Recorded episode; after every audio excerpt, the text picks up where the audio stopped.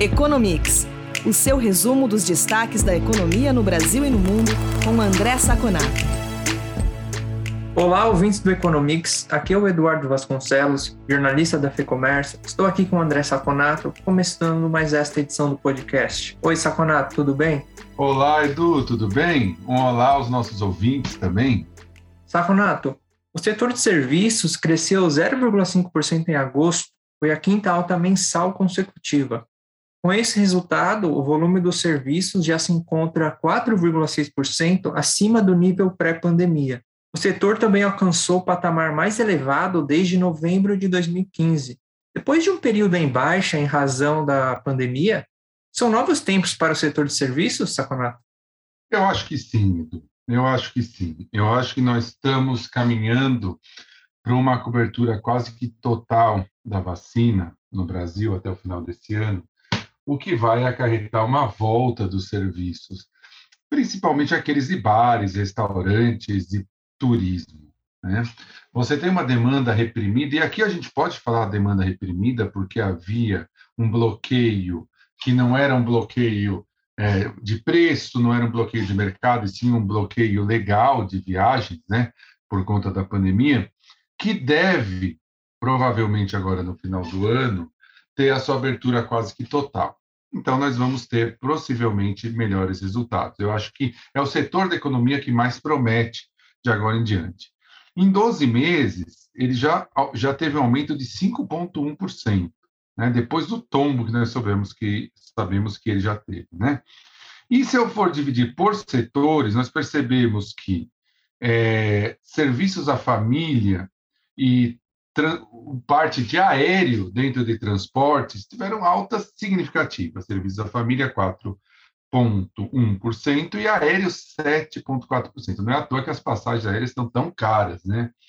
E é interessante a gente abrir esse resultado dos serviços prestados à família, porque você consegue abrir em dois subsetores: alojamento e alimentação e outros serviços. Aí são academias, salões, aqueles serviços que são próximos de casa, que são prestados diretamente às famílias.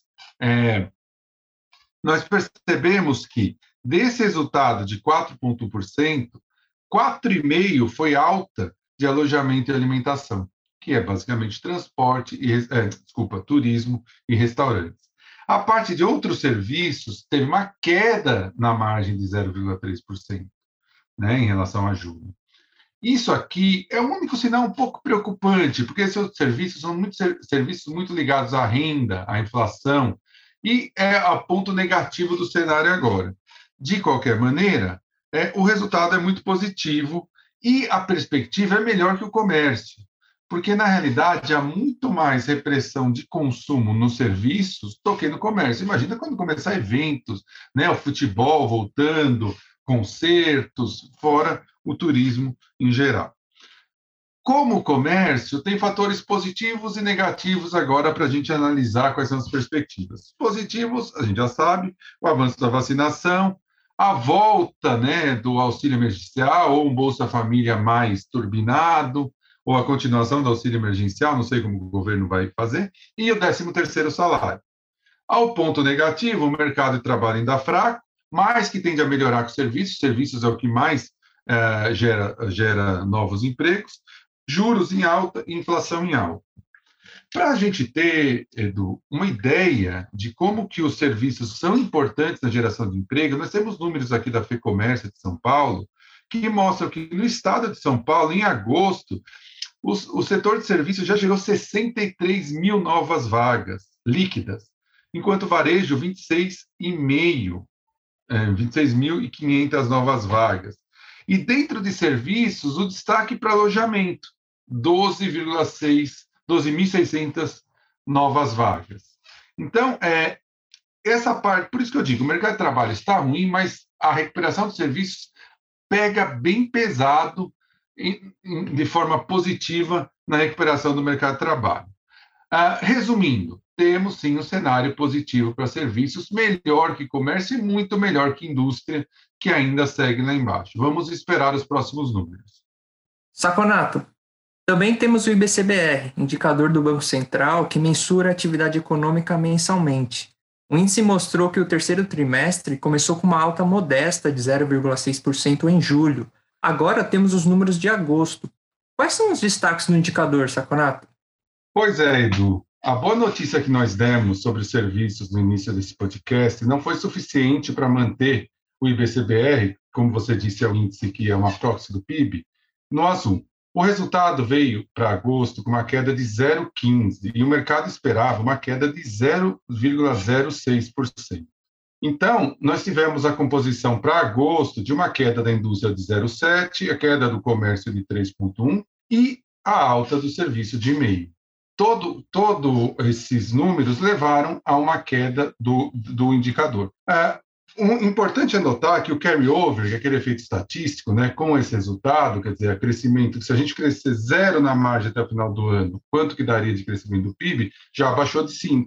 Ele está batendo ali em 4,7%. Ou seja, se a gente não crescer nada, zero né, na margem, em setembro, outubro, novembro, dezembro, o crescimento do PIB vai ficar menor que 5%. Inclusive, se crescermos negativo, ele pode chegar aí a 4,5% ou até menos é um resultado muito ruim para o mês de agosto. E agora as perspectivas são o serviço levando para cima, o comércio uma incógnita, porque vem um, ano, um mês para cima, um mês para baixo, é muito complicado, mas deve ter no limite aí um resultadozinho positivo e a indústria muito complicada que deve se manter ali um pouquinho para baixo, principalmente por conta dos gargalos de demanda.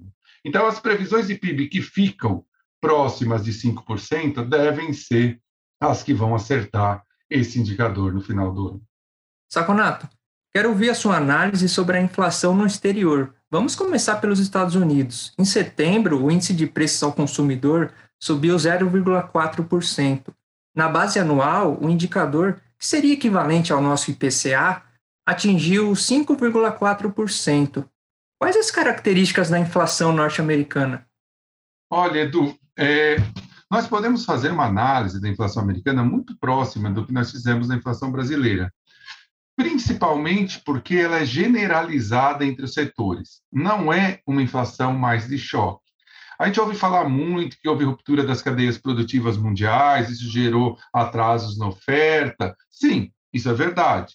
Vale para os Estados Unidos, por exemplo, quando nós falamos de carros e locação de carros que, como falta borracha, falta vidro, falta microprocessador, principalmente o, mercado de carros usados e a alocação de carros, teve um aumento significativo de preço.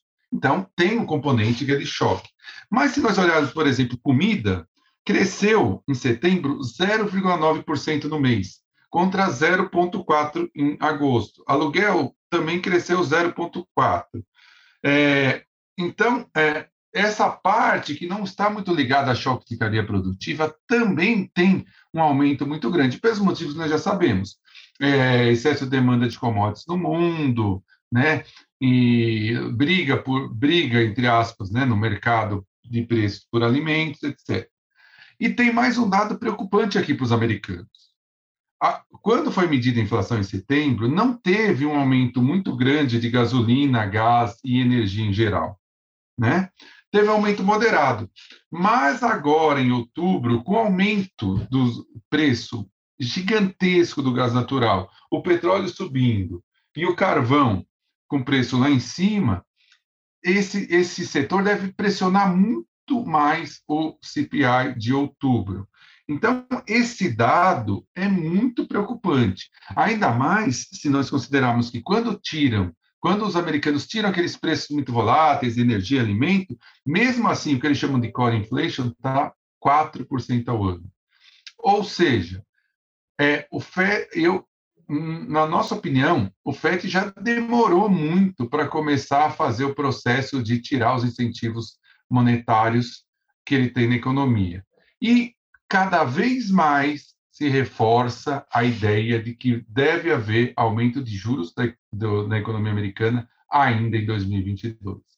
Saconato, continuando o assunto inflação, os preços ao produtor estão subindo na China, puxados por commodities e carvão. A economia chinesa também vive um processo inflacionário? Edu, a inflação é mundial, realmente é mundial. Mas esse índice de preços ao produtor chinês assustou o mercado. mesmo que esperasse uma alta em torno de 10% analisada em, em setembro, esse índice veio em 10,7%.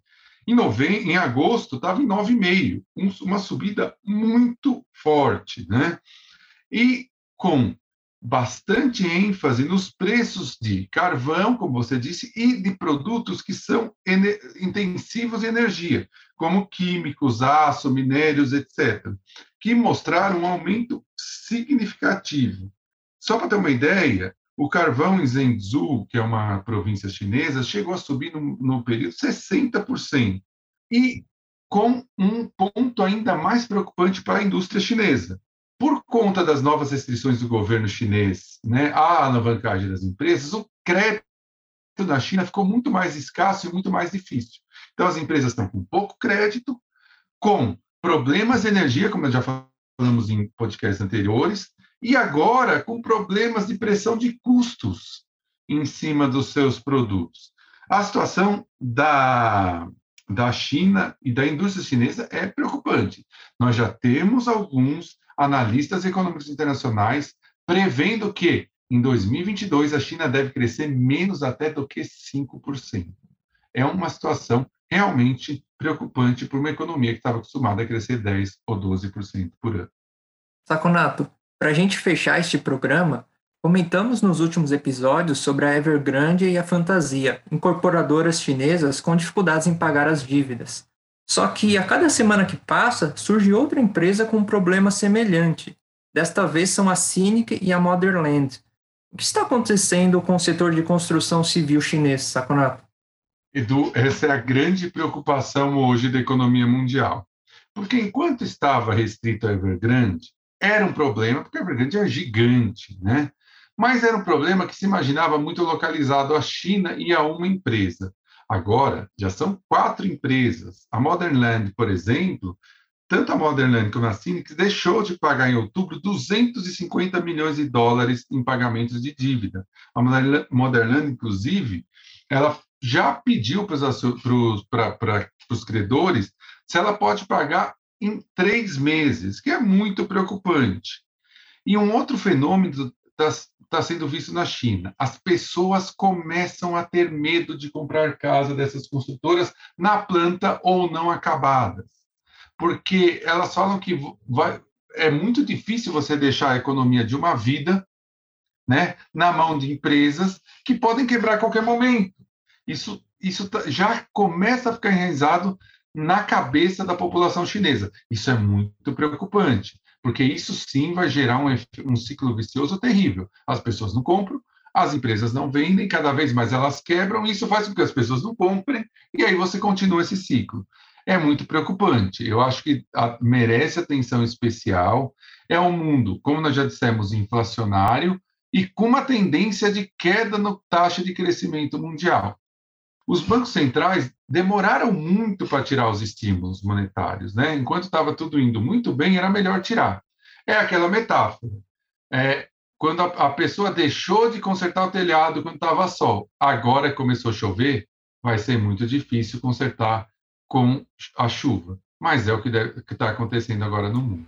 Saconato, é isso por essa edição. Obrigado pela entrevista. A gente volta a se falar na próxima edição do Economics.